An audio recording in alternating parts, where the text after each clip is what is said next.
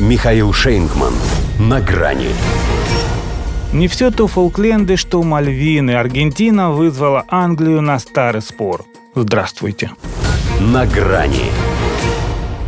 А будь мы, например, как США, сказали бы, что Мальвинские острова – это Аргентина, и ей решать, как их возвращать. Мы же только ее поддержим, завалив оружием. И из этого, само собой, не следует, что мы станем стороной конфликта. Так-то мы за мир.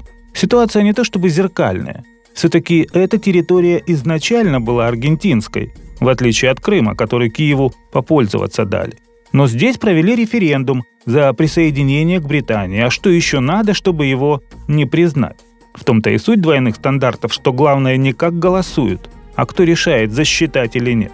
Пока, впрочем, в Буэнос-Айресе отменили только соглашение с Лондоном об административно-хозяйственной деятельности на спорных землях и в прилегающих водах.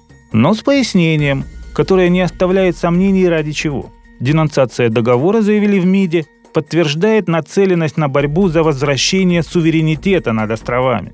Уже и ноту Альбиону выписали соответствующую. Стало быть, берутся за старое. История-то эта давняя, тянется с 18 века. Окончательно Англия отжала этот архипелаг в тысячах километрах от нее лет эдак 200 назад. С тех пор и бодаются. В 1982 даже повоевать пришлось крупнокалиберно. Сотни погибших с обеих сторон. А в 2016-м Маурисио Макри доказал, что не зря слыл проамериканским президентом. При нем и подписали тот самый пакт, который сейчас здесь называют одним из самых вредных, постыдным, явно незаконным и оскорбляющим национальные интересы. Макри, кстати, и не менее вредный, а даже рекордный для страны кредит в МВФ взял, за который теперь расплачивается нынешний глава государства Альберто Фернандес, в том числе собственным рейтингом. Поэтому в активации территориальных претензий можно усмотреть и внутренний подтекст. В октябре в Аргентине президентские выборы.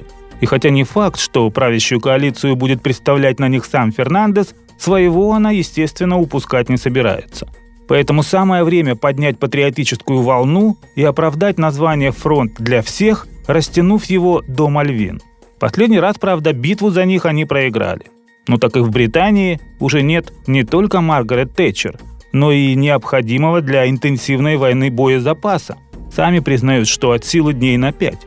Это, конечно, не значит, что сквозь оборону Англии теперь можно пройти как Марадона в 1986 но и владычицу Марии в ней уже не признаешь.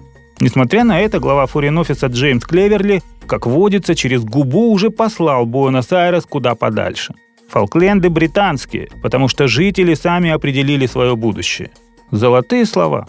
Первые два поменять на Крым российский. И хоть сейчас на въезде на полуостров разместить. Хотя нам, по большому счету, монорельсово, что они думают о его принадлежности. Важно, чтобы зарубили себе на носу. Крым – это им не Мальвины. Здесь и увесистый Пиноккио получить можно. До свидания. На грани с Михаилом Шейнгманом.